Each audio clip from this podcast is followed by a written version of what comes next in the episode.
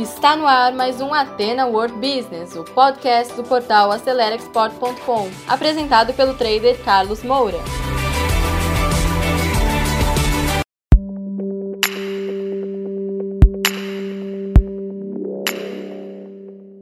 Olá, meus caros seguidores. Nós vamos falar sobre as principais responsabilidades, tá, do comprador internacional. Então, um comprador internacional é uma função extremamente importante, porque realmente é, é de muita responsabilidade, tá certo? Rapidamente, eu diria o seguinte, que você precisa primeiro ter um background, ter um conhecimento, primeiro sobre línguas, porque você vai precisar interagir com os exportadores internacionais. Seria bom você falar inglês e também espanhol, tá certo? Senão, vai limitar a sua comunicação. Inclusive, quando você for visitar feiras ou mesmo nessa época de pandemia, participar dos eventos internacionais, você precisa interagir. Então, eu diria que uma boa é, iniciação para quem quer ser comprador internacional, dominar idiomas. É importante isso, tá certo? E sem dúvida nenhuma, tá? É, ter um bom curso, uma boa formação de administração de empresas, né? Porque você vai ter contato com muitos processos, muitas funções e entender da administração de empresas é vital. Um advogado ele pode é, desenvolver as funções de um comprador, mas é, existem outros conhecimentos que limitam. Já o administrador de empresas precisa, inclusive, ter uma visão legal sobre é, contratação, é, emissão de contratos e tudo mais, precisa ter esse conhecimento, mas não precisa ser um advogado. Então, o curso ideal para você que quer ser um comprador internacional seria um curso realmente de administração de empresas ou um curso de economia. É o mais indicado. Isso em linhas gerais com background, tá certo? Agora, quais são as principais responsabilidades? Primeiro, competitividade, tá? E o que quer dizer com a competitividade? O comprador ele precisa primeiro conseguir bons preços, porque afinal de contas essa não é a maior responsabilidade do comprador, mas sem dúvida que o preço é fundamental. Outra questão importante é a qualidade, tá? Porque cada produto ou serviço que você vai contratar precisa ter qualidade, tá certo? E tudo isso tem a ver com a competitividade da empresa. Outra coisa importante, além do preço e da qualidade, são os tempos, tá? Porque tudo tem um tempo, tem um cronograma. Você não pode chegar depois. Se você vai importar para revender, também precisa ter um cronograma. Se você vai comprar matéria-prima para produzir, mais ainda. Então, é muito importante a gestão de tempos, tá certo? E por último, os volumes, tá? Você precisa comprar os volumes certos. E para isso tem uma série de negociações que precisam ser feitas, que são os mínimos. Na exportação e importação, você não pode comprar qualquer quantidade, tem que ter os mínimos. Então é importantíssimo que você tenha uma boa capacidade de negociação para flexibilizar. Porque imagine que você está começando um processo de importação. Você não pode comprar grandes volumes, tá certo? E aí você precisa ter realmente essa capacidade para negociar os volumes adequados à sua necessidade. Obviamente aí mexe um pouco no preço. Então você precisa aprender, no caso da competitividade, negociar muito bem preços, qualidade os tempos que são os cronogramas e os volumes de forma geral, tá certo? Existem muito mais coisas. Aqui são as principais responsabilidades. Então aqui já falamos do número 1. Um. Agora vamos ver o número 2, tá? Condições contratuais.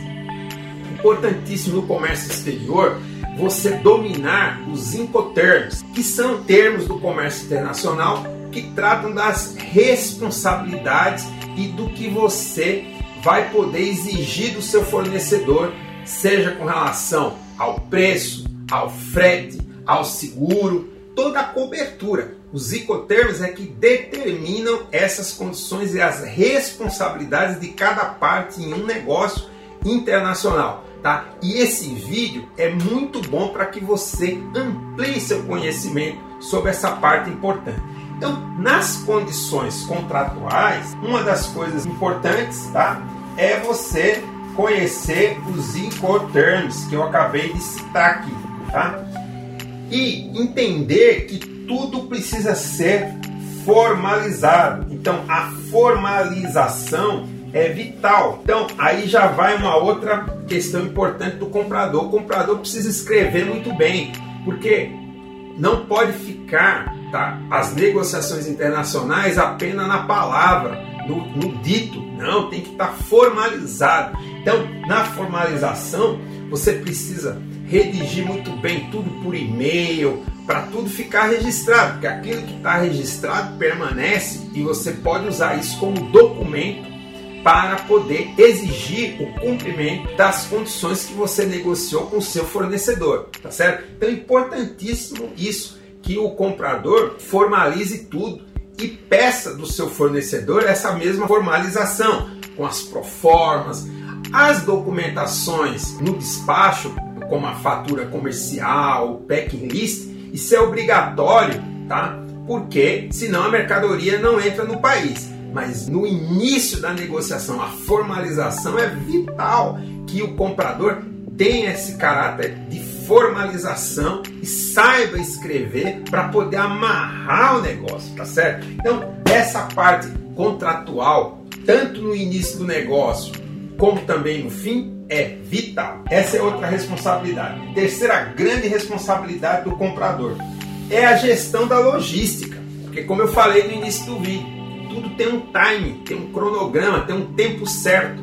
E ele precisa formalizar esses tempos, tá certo? E acompanhar. Então, na gestão é, logística, aqui vem o controle. Por isso que é importante, no caso, principalmente quando está começando uma, uma nova é, importação de algum determinado mercado, trabalhar com cartas de crédito, porque na carta de crédito tudo está registrado lá os tempos, a qualidade, tudo, isso vira um documento que o próprio banco que vai intermediar essa negociação só vai autorizar o pagamento da mercadoria se o exportador cumprir o que está escrito na carta de crédito. E os tempos, tá? Os, os, as datas são fundamentais nesse processo aí.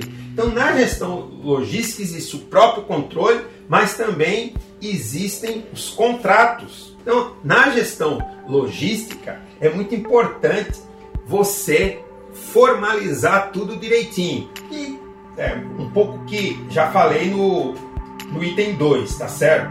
Agora, quando eu falo formalização aqui, no sentido amplo, tanto no início como durante o processo e no fim.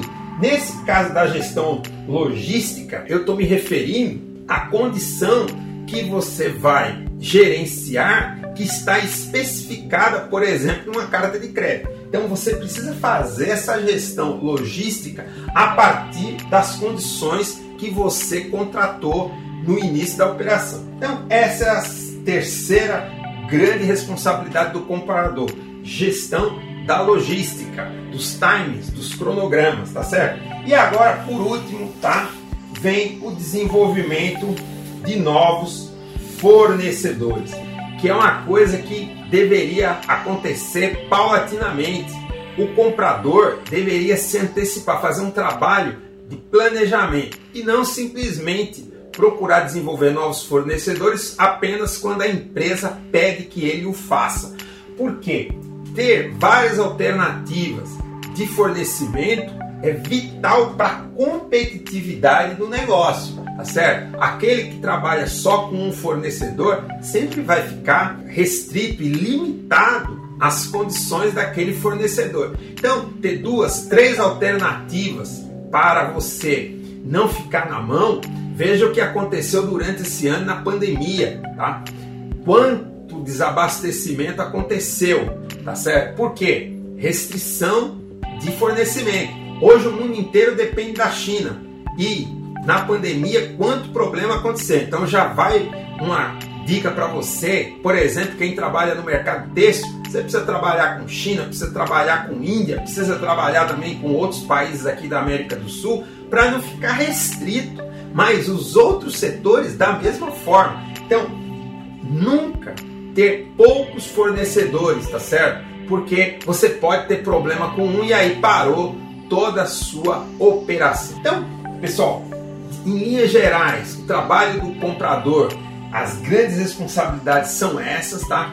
É uma função que você pode ganhar realmente muito bem, porque é de muita responsabilidade, mas não é fácil conseguir um posto, conseguir uma posição devido ao conhecimento que você precisa ter e também a experiência nessas negociações. Então, pessoal, você que segurou o play até agora, muito obrigado. Terminamos mais um conteúdo do Ateno World Business, um podcast voltado ao empreendedorismo. E se você ainda não acompanha esse podcast, assine agora e compartilhe também nas suas redes sociais, porque isso pode ajudar muitas pessoas. E se você precisa de mais ajuda, quer interagir conosco, visite o nosso portal acelerexport.com, preencha lá o formulário de atendimento e alguém da nossa equipe vai entrar em contato com você. Eu encontro com você no nosso próximo episódio. Sucesso a todos!